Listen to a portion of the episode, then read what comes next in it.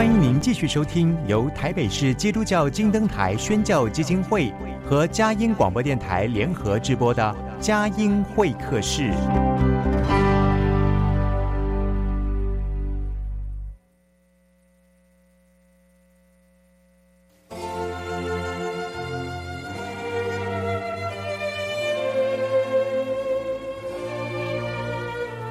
有了朋友的陪伴，人生不会寂寞孤单。在这个充满着欢笑和泪水的节目园地，愿它能带给我们生命的温暖与共鸣。亲爱的朋友，欢迎来到佳音会客室，让我们彼此真心分享，真诚以待。让我们一起留住感动。追寻光明。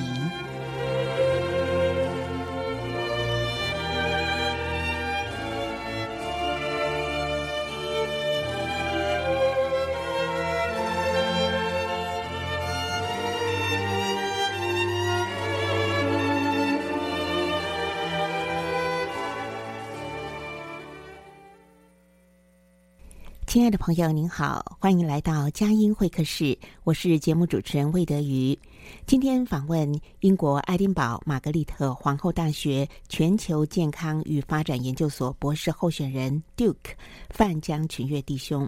因为他在英国的缘故哈，所以我们是用 Line 视讯连线来进行采访啊。那简单的介绍一下范江群跃他的资历。他曾经在台湾世界展望会工作十年，并且担任国际世界展望会 MHPSS 顾问。在工作当中，看到世界不同角落弱势族群的需要。特别是因为战争，还有天灾人祸不断，全球难民呢一天比一天多，因此他决定到英国进修攻读博士，专门来关注难民儿童心理议题，还有这个 MHPSS。MHPSS 呢是 Mental Health and Psychosocial Support，心理健康与心理社会支持的缩写，这是。国际人道援助机构针对难民的心理需求所发展出的通用工作架构。上帝感动范江弟兄，提早在这个研究领域当中接受装备，勇敢接受差遣，深入危险艰困的战地难民营，像是乌干达、黎巴嫩这些地方，来帮助难民儿童心理重建。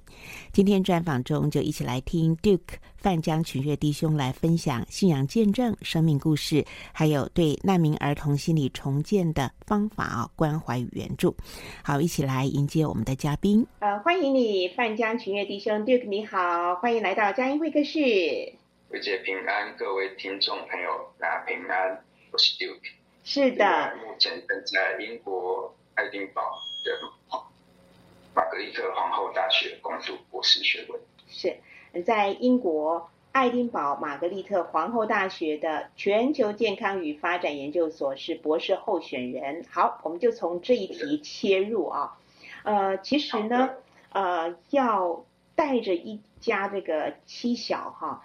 放下工作，然后专程到英国去攻读博士，这个要花很多钱，而且要下决心啊。那而且你还选择的议题是对于难民的关心，我相信这是一定有一个非常特殊的感动跟非常特别的带领啊。就先来切入呃，你这个生涯转折的生命故事。好的。其实我一开始的工作并不是在人道援助机构，其实也跟国际发展这八竿子打不到关系。一开始的工作是在一家金融业当人资专员，那那是我第一个硕士学位。那当时因为我们公司的营运出了一些状况，就刚好经由我的当兵的同袍，那。那时候我们一起吃饭的时候，我不约而同的发现，我们两个都变成基督徒。因为在当兵，我相遇的时候，我们都不是基督徒。然后刚在吃饭的时候，我们发现，哎，我们怎么都都受洗归入主的名下。所以我那时候在谈到工作的时候，我刚好也跟他讲，哎，我工作上面这边，我现在开始要找工作。他就问我说，哎，那你要不要来我机构看看？我说你的机构是什么？他说：“哎，世界展望会啊。”其实我那时候其实真的还没有听过，我就是就这样听说，哎，这是个以基督以基督教为呃基督教建立的一个机构，所以我就把我的履历递过去。那也这样，因为这样子，然后就进入了国际发展人道援助这样子的领域当中。从那时候工作开始，我就担任了中东东欧地区的施工施工管理师。那施工管理师，我主要的工作就是在督导跟回应，就贫穷的社区，还有在人道危机当中的小孩子，他们的的各式各样的需求，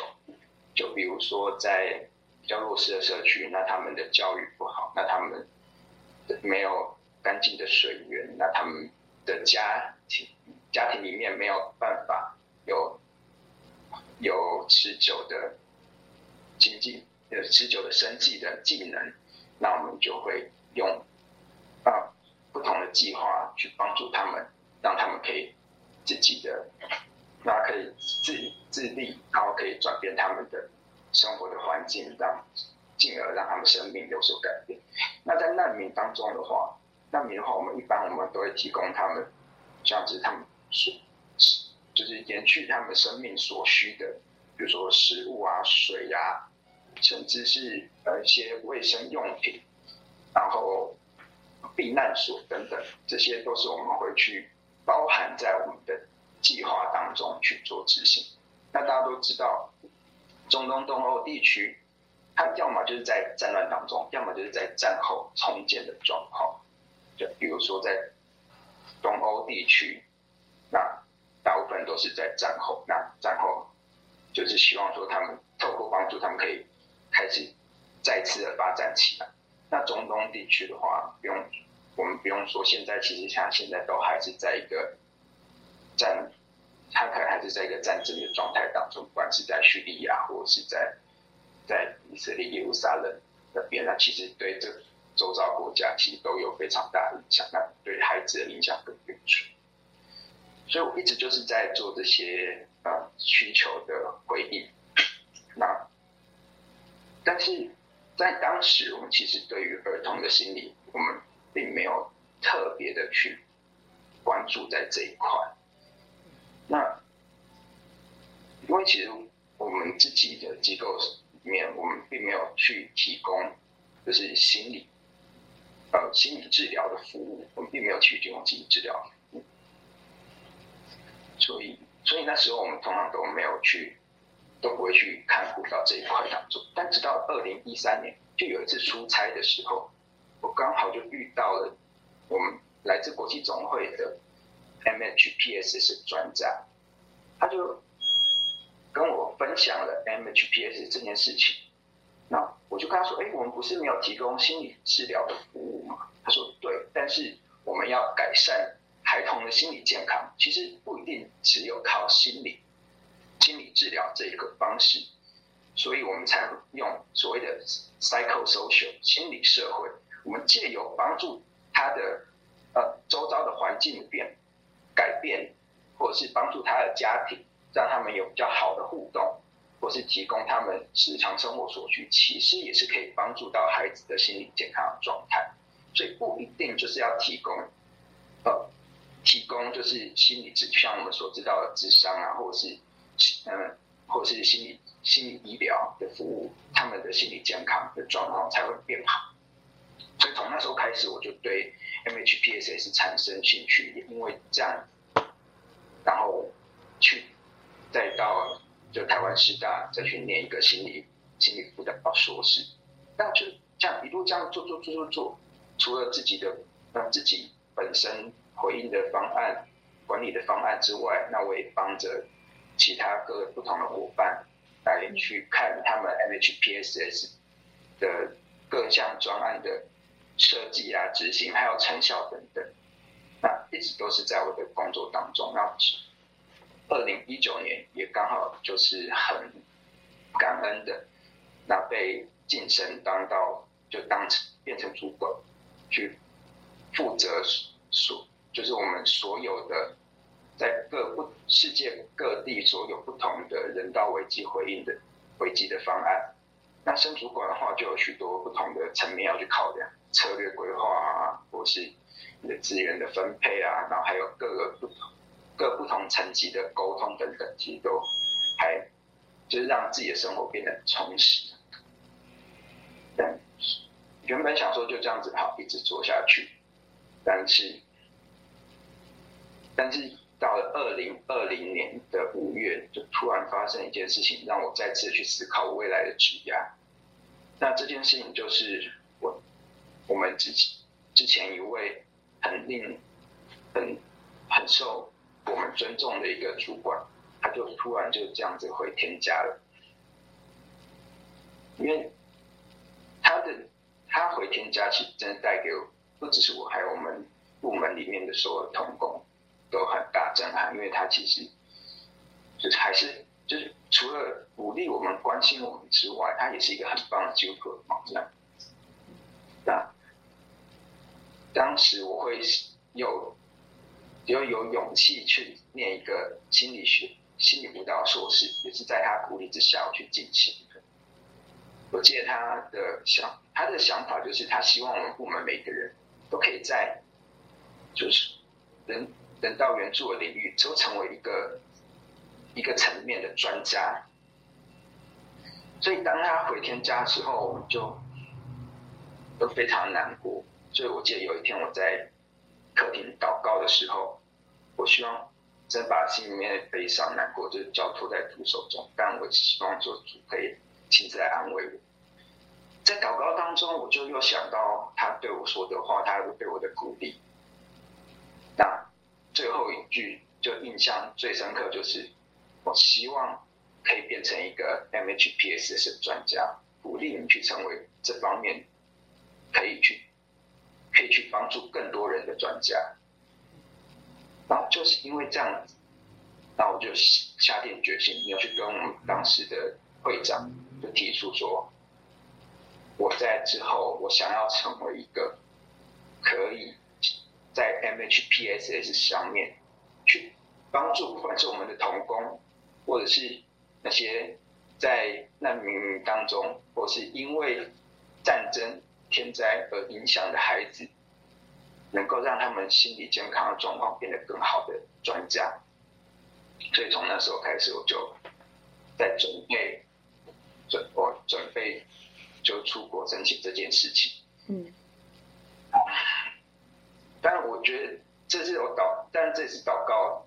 祷告很多次之后，那我们觉得说，哦，这是可以行的道路，所以我一直都觉得啊，神一定会供应我，神一定会供应我，就算我已经拿到了哎几个学校的 offer，但是啊，我在我在这边。在这个学校我拿到 offer，那我想说啊，那这样的话我应该有，应该有奖学金。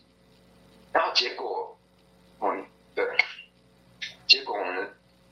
就是我参与奖学金的甄选的时候，就竟然没上。那我想，我想说，哎，那这样子的话，我的留学道路是不是就要就此中断了？因为说实在，在在嗯，在台北生活，然后又是就靠我一个人这样工作，我们其实没有真的太多的存款，所以我一直都觉得神就是神会供应，神会供应。但透过这一场，但是我的的奖学金真是竟然没上，那我就产生了呃很大的怀疑说，那我到底要不要继续走下去？但是。后来就是，我就其实因为我一直抱有这个想法，因为我抱持神会供应我这样子，这从奖学金上来供应我这样的想法，所以我其实一直都没有去看说，哎，到底这个学校的的学费还有生活费大概多少钱？然后直到没有上之后，我才去看，我才去看说，哎，到底这个学校的学费到底是多少，生活费多少？那我看了之后，我发现，哎。好像，如果说我去借助学贷款，然后再去借一些钱，似乎这三年，因为英国国师长大概就三年的时间，这三年大概可以过得去，大概可以过得去，所以也好吧，那我们就还是，就算我们要奖学金，但是因为这个学校，我们的所长他是就是 MHPSS 的一个开拓者，他算是一个这个领域的奠基者，所以就为了为了这个，所以我就想说，好，我就是借了就学贷款。然后还有借了一些钱，对吧？但我觉得神的供应真的也超过我们所求所求，因为在我们确定了所有的经费之后，就突然发现啊，我们签证费还有建房费，还是又是另外一笔支出。但当初我们好像没有特别的去预想到这件事情。我们真的是在愁苦的时候啊。那神就用很奇妙的方式来祝福我们，就是因为那时候刚好大家如果还记得的话，就是在二零二零、二零二一年，其实这一段是就是新冠病毒肆虐的时候，所以那时候大家都大家应该都会去买那个新冠疫情的保单。所以，但一开始的时候，其实我并没有这种想法，但是我妻子，我妻子的弟弟，他就去。路过路过保险公司的时候，就顺便帮我们全家五个人都买了保单。那我想说啊，要花这个钱去买，但他就是这样顺便就路过去买了。然后结果就因为这刚好时间点很巧合，就刚好在我们在为这个额外的经额外的经费来源筹款的时候，刚好我家小女儿的幼稚园的同学。他有接有接接触到新冠疫情的疫情的的潜在的患者，所以保险起见，我们全家就因此而被隔离。那我们因此被隔离，我们就拿就拿到那个隔离的证明，也可以用那个证明去申请，所以申请理赔。那理赔的金额就刚好就刚好跟我们要多付的。签证费、签证费跟健保费，加上单程机票的钱，就这样，就这样结束，就这样，就这样被完全的公益。好，这听到这里，大家可以感受到，真的是太奇妙了，是及时的供应。好，我们进一段诗跟音乐，待会儿呢要请教 Duke，就是什么叫做 MHPSS，我们待会儿再来请教你。好的，没问题。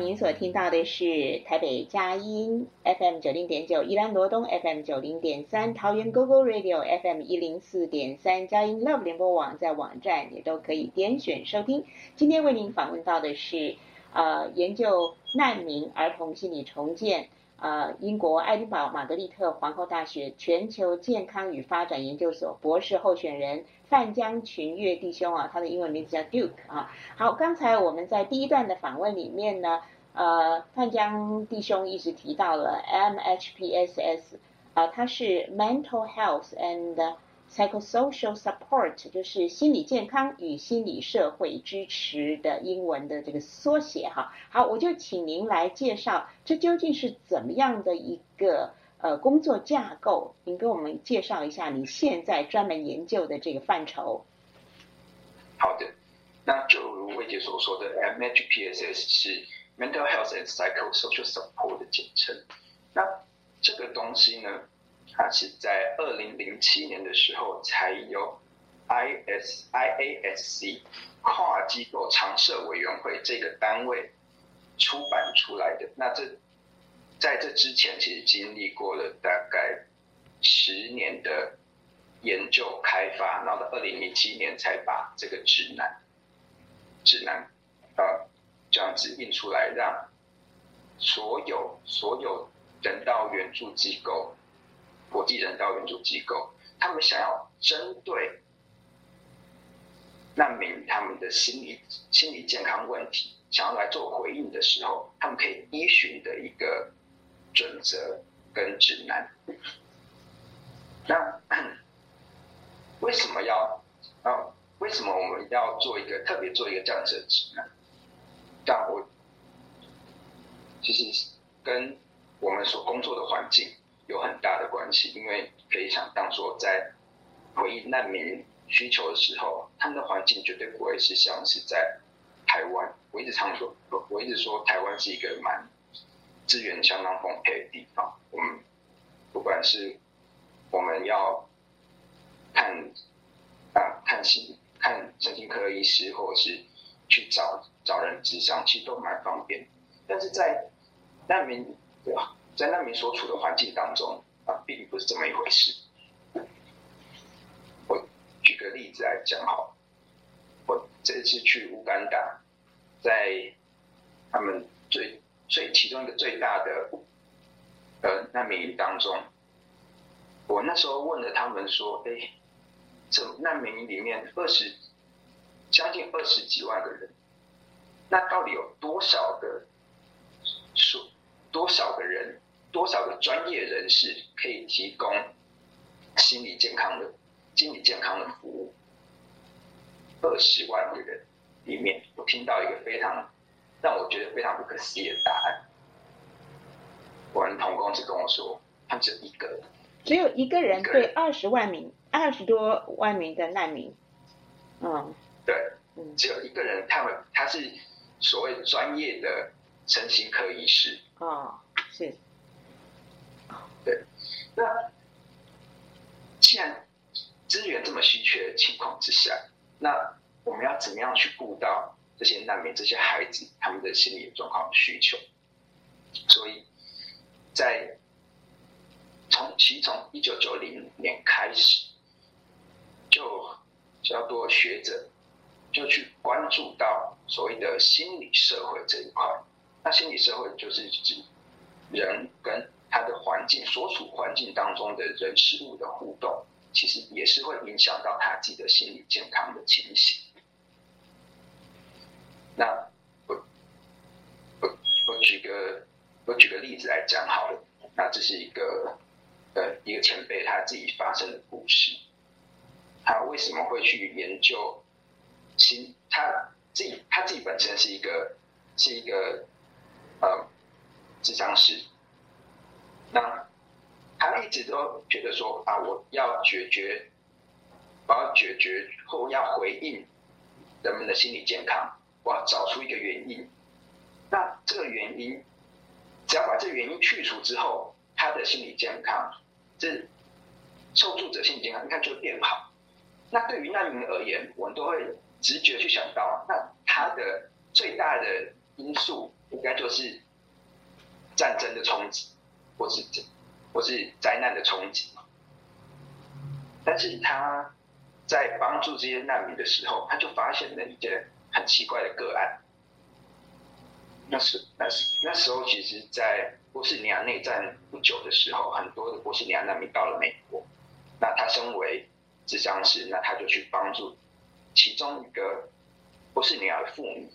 因为他很明显的看出来就是有呃心理症状。他就在帮助他的过程中，他就觉得很奇怪，为什么？为什么他不管用什么方法，那他的心那个波斯尼亚妇女的心理的状况就是没有改善？那他其实已经把他们的呃已经安置到一个一个稳定的居所，那他也远，他也从巴尔干半岛到了美国。那他照理说他已经远离了战争的威胁，那为什么他的身心疾病还是还是很糟糕？直到有一天，他看到了，他观察到了这个妇女的身上出出现了伤痕，他一开始有一个假设，他开始有个假设，他说，也许他在这边，他的他已经在一个不同的环境之下，也许还有其他的因素带给他更大的压力，让他的身心的状况一直没有办法改善。到后来，他就接到一通紧急电话，证实他的假设。他接到一通紧急电话，到那个妇女的家里面，他当场看到那个妇女正在被她的丈夫，就是就是虐待。所以从那时候开始，他们就学者就发现说，就算这些难民他们远离了战争，远离了就离开他们的家乡，但是在他们生活当中，还是有许多所谓的日常压力源，会造成他们心理健康状态的恶化。所以，呃，所以一群学者跟实务工作者，他们就在讨论说，那我们要怎么样透过工作，我要怎么样透过各种不同的方式来帮助这些难民，他们恢复他们的心理健康。于是产就产生了这一个这一个指南。那这个指南的话，它其实就是呃。最主要的，最主要就是让各个不同的援助机构知道说要去怎么怎么去应对，怎么去帮助这些难民改善他们心理健康状态。所谓 MHPSS，它的最简单的定义就是，不管是从呃外部或者是从社区内部，看所有可以帮助人们改善心理健康问题的支持跟方法，它都可以算得上是。心理健康跟心理社会支持，乍听之下好像好像做什么都可以，但实际实际上它还是有一定的原则。它最主要就是你做什么事情，其实都是要针对心理健康的改变来做的。所以说你你你不是说好像做好像发了一个东西，然后看到小朋友笑得很开心，然后就好他的心理状况改变，不是？你要有你的方式是你要去。评估他的心理状况，然后在后续去看到，或是用工具去测量，说他的心理健康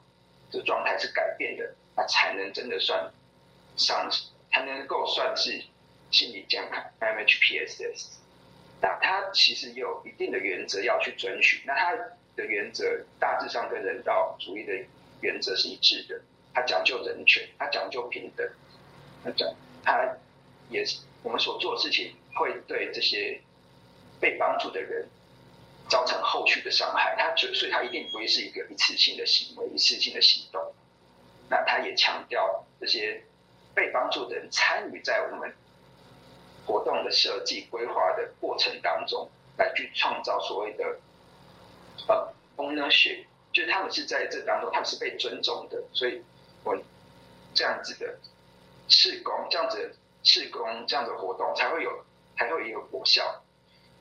同时，他的做法也是更着重在于整合当地的力量，就是在社区当中，其实就算他们是难民，就算他们受了战争的影响，他们只要集合在一起成为一个社区，社区都还是会有一定的、一定的力量来帮助、来帮助。但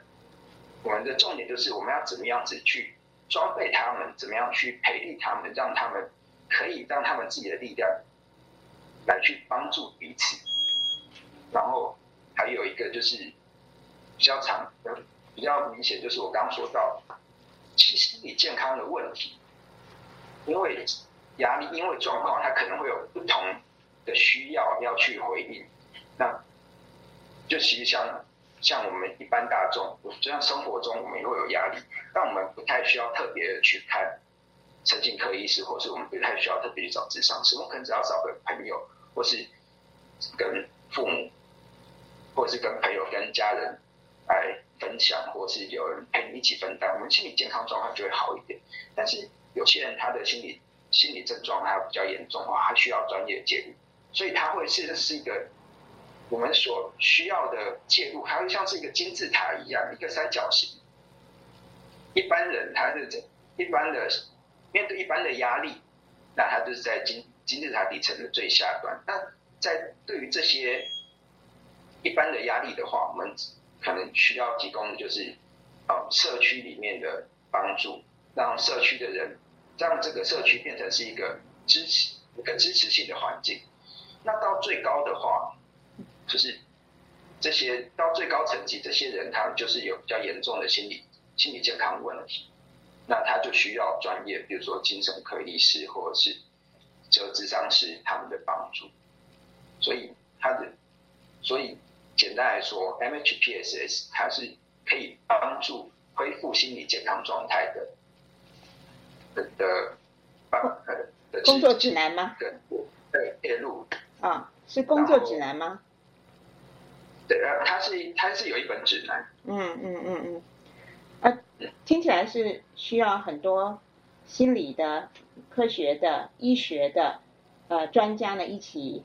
啊、呃，研究然后提供这么好的一个呃，在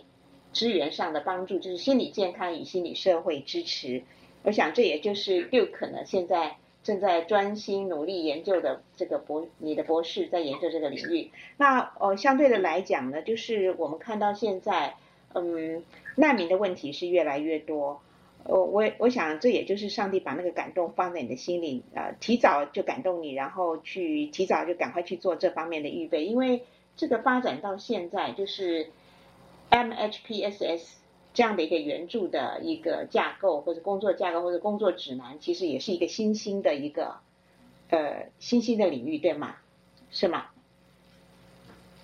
嗯，说新兴其实也没有怎么新，因为就像说。他从二零零七年开始，嗯，被推出来，嗯、然后目前的话已经有蛮多的运用在在实物当中，嗯，那你说跟其他的其他的领域，比如说水资源啊、公公共卫生啊，或是教育，这些我们会在。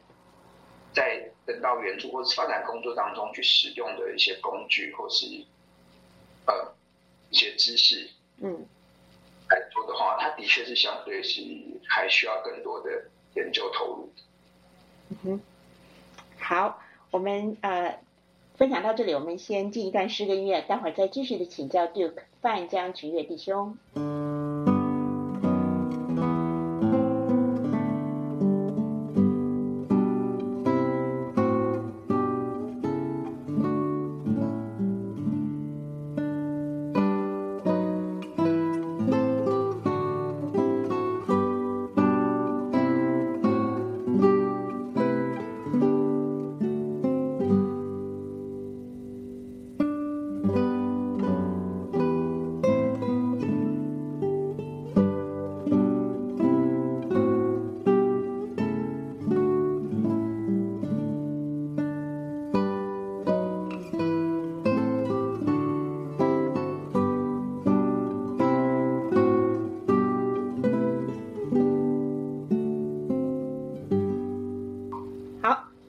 佳音会客室，我们为您邀访到的是目前呃正在英国爱丁堡玛格丽特皇后大学全球健康与发展研究所就读博士，他是博士候选人哈，Duke 范江群岳弟兄。我们今天是用 Line 啊视讯连线来进行专访。那刚才啊呃 Duke 有特别提到了一个我们今天话题的重点，就是 MHPSS，就是 Mental Health and Psychosocial Support。心理健康与心理社会支持，好，这是呃一个呃相当专业的一个工作的领域，呃，我们刚刚讲到了它的缘起还有发展，那我想请您接下来呢就来谈一谈您个人的一些实际在从事这方面难民，特别是难民儿童的帮助的时候的一些的例子，呃，来分享。呃，你去到的一些危险艰困的战地、难民营，像是乌干达啦、黎巴嫩呐这些地方啊，那你怎么样去帮助难民儿童心理重建？讲一讲一些工作实例，好让我们能够对 MHPSS 有更深入的了解。好哦，其实，在帮助这些弱势的孩子的时候，有时候我们没有办法去做。很精准的测量，因为在难民他们为什么他们叫做难民？就是因为他们因为天灾人祸，所以远离自己的家乡。那他们在可能还在移动的过程中，或者是他们定居在一个他们不是他们自己家乡的一个所在。那有时候在这样子移动的过程中，我们会我们会会觉得说，哎，好像很难去帮助他们。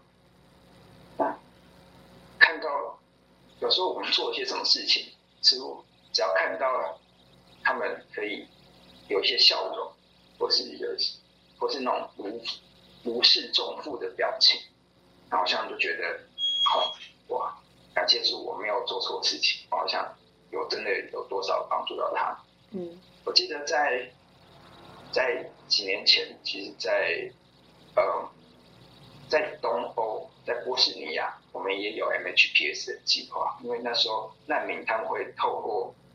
到巴尔干半岛，然后到欧洲的、到欧盟的国家去定居，寻求更好生活。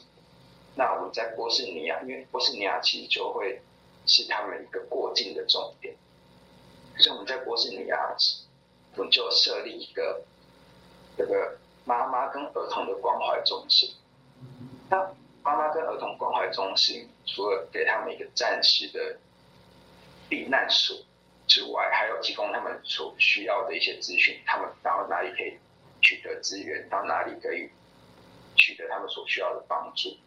然后有一个比较安全的地方让妈妈们他们可以休息。也在当地，我们也会有有有个东西，就是。其实我现在都很少用到，就是电话这个东西。我现在都用手机嘛，但是电话在那边就变成说是一个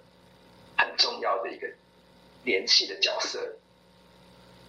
那就因为有这样子的电话，那那些难民们可以在这个中继的地方可以联系到他们的亲人，那联系到他们亲人，然后可以在这边重逢，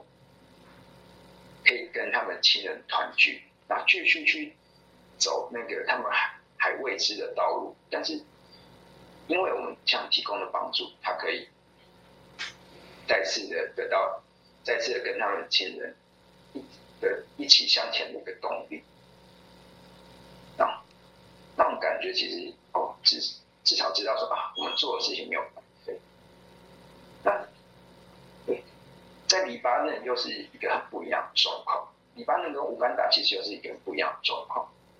那在黎巴嫩的话，他们有很他们的国家大概有三分之一都是来自叙利亚的难民。但是说实在，他们并不能称为难民，因为他们其实并没有真的所谓联合国难民署所给他们一个难民的正式的身份，而且表示着他们很多事情他们都要靠自己，他们没有。没有办法从这很联合国的的机机构得到比较比较完整的一个保护。那记得在去黎巴嫩去探访叙利亚难民的时候，哦，我先说这个故事并不是这么的这么的激励人心，这其但是给我蛮多的思考。就是我们去探访一个小女孩，一个叫法蒂玛的小女孩。那为什么会去探访她呢？那就是因为我们在我们的事工报告里面，我们就知道说，哎，这个法蒂玛她参加了我们的活动之后，她不仅她参加了我们活动之后，她不仅是呃在在他的学习上面。甚至在他的身体健康上面有得到很大的改善，在他的自述，在他的自自己的分享当中，他说他很喜欢我们的活动，可以在学校认识很多的很多的朋友，然后他也学了很多东西。虽然他说他觉得学的东西并没有很深入，但是好像带给他未来无限的希望。他希望以后可以成为一个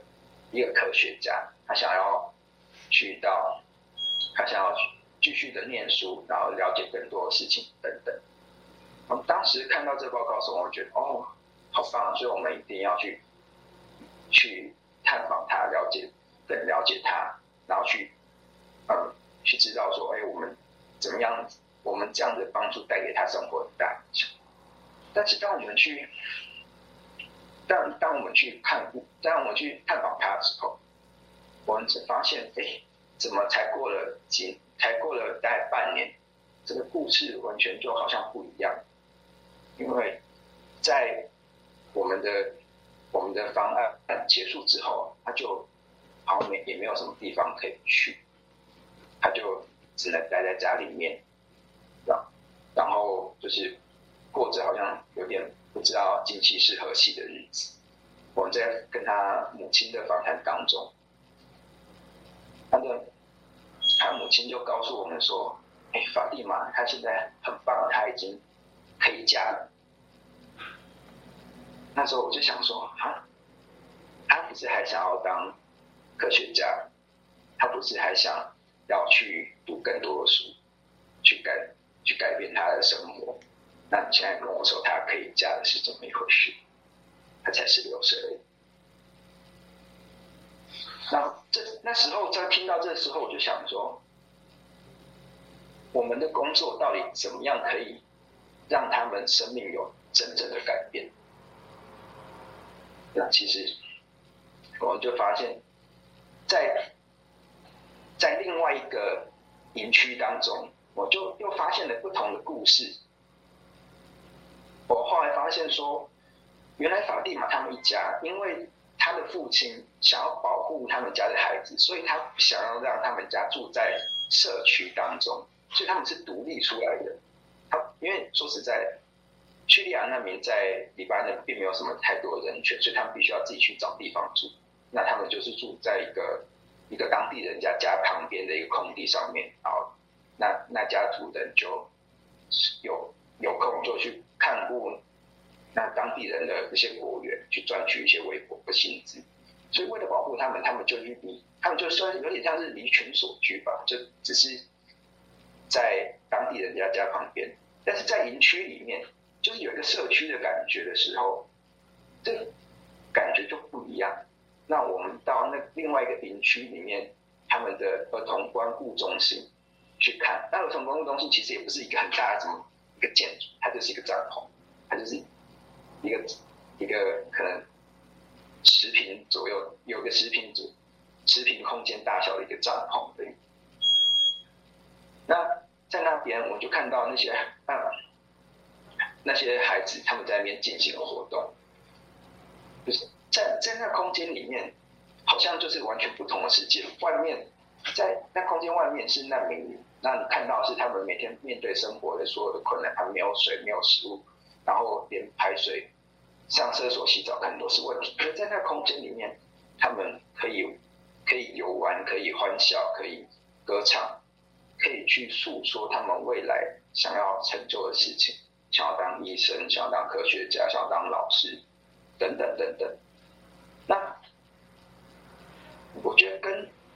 法蒂玛很大不同是，这些孩子他们的所在的营区。就变成好像是一个社区，在支持，在支持他们的这些未来的梦想，嗯，在支持他们未来的梦想。所以我觉得，哎，如果说我们的我们的工作可以有更多社区的帮助，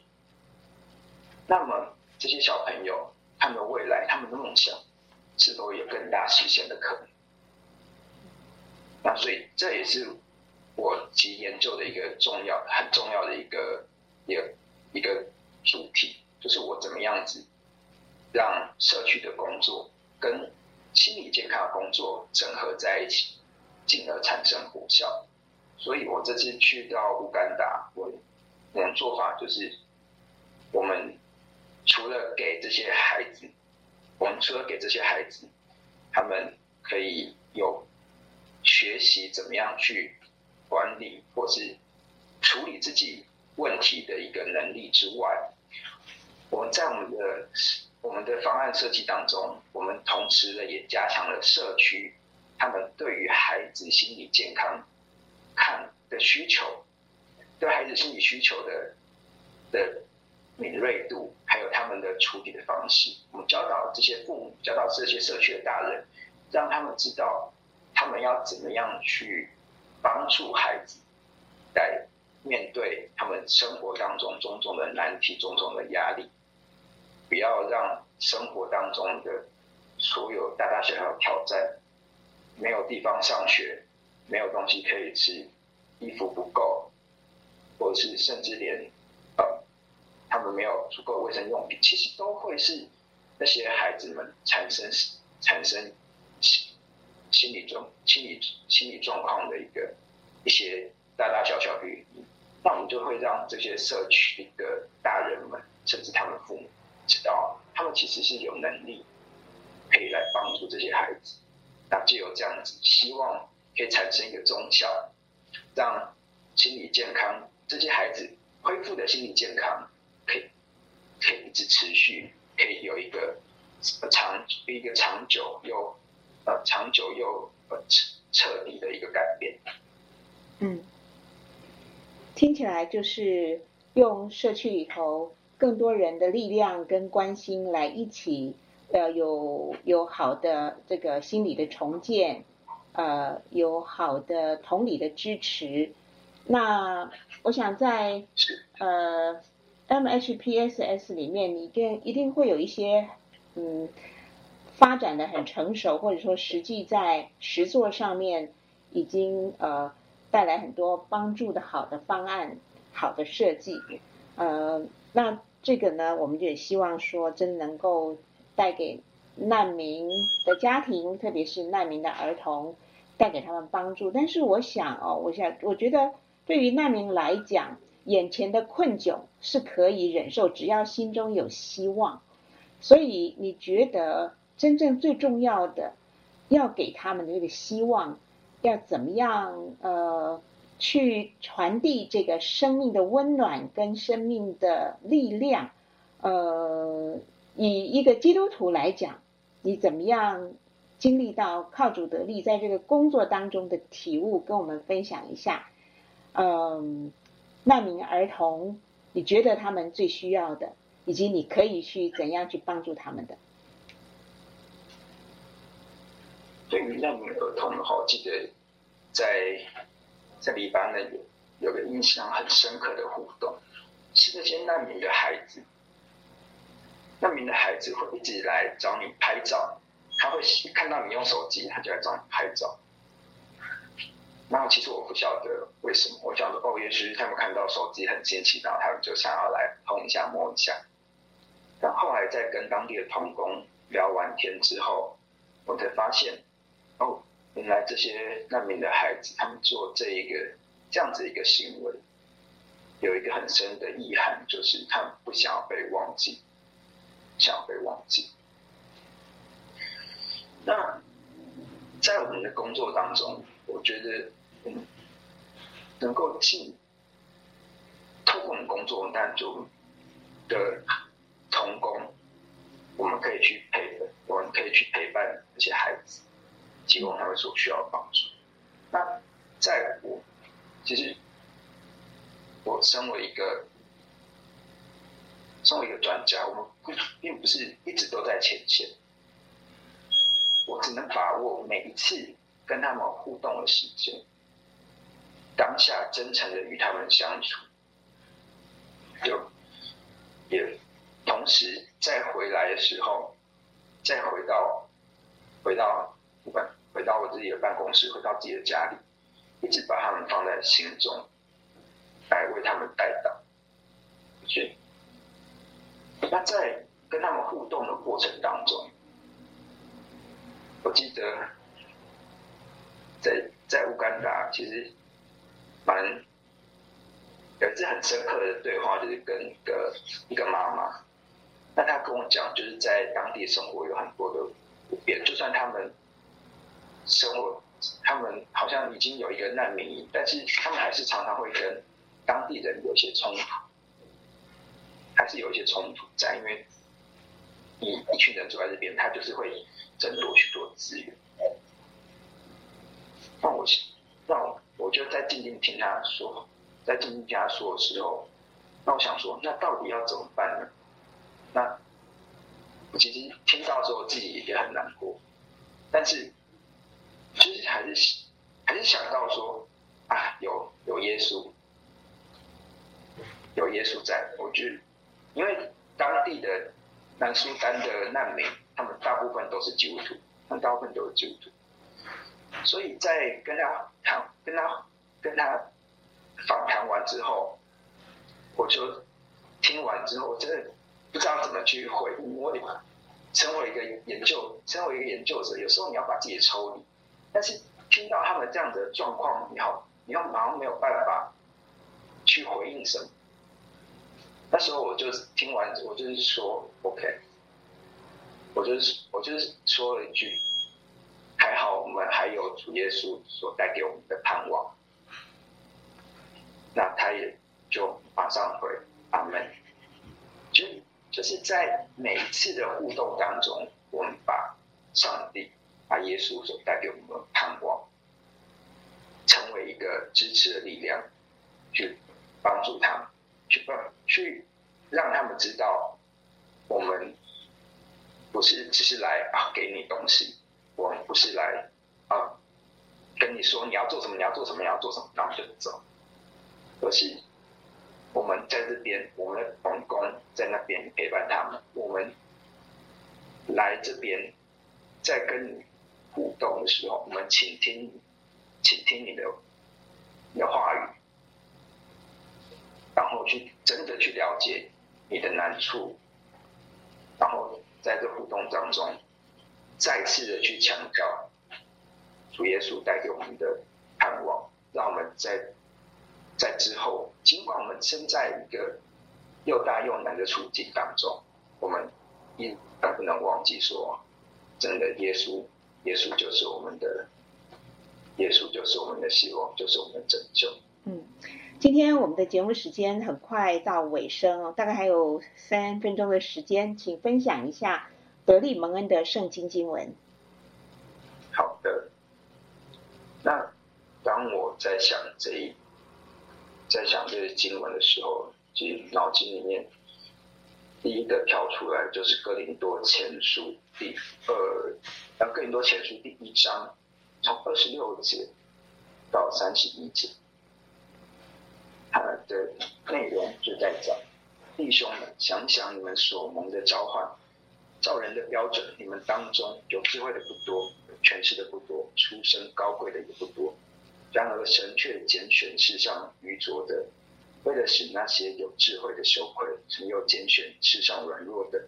使那些强壮的羞愧。深夜拣选的世上出身低微、被人藐视的，就是那些是什么的，为了要废除那些是个什么的，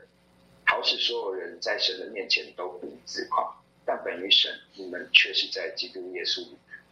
基督耶稣为我们成了。从神而来的智慧、公义、圣洁和救赎，我要像经上所记的，夸耀的当在主里夸耀。会想到这个经文，就是这一路上，其实我不觉得自己有什么特别突出的地方，哦，拙口笨舌，然后也不是很会去收修也不是一个好像像是明星一样的人。但是神却给我这个机会去服侍那些最弱势的族群，让我可以跟随他的脚步，去到去到我可能以前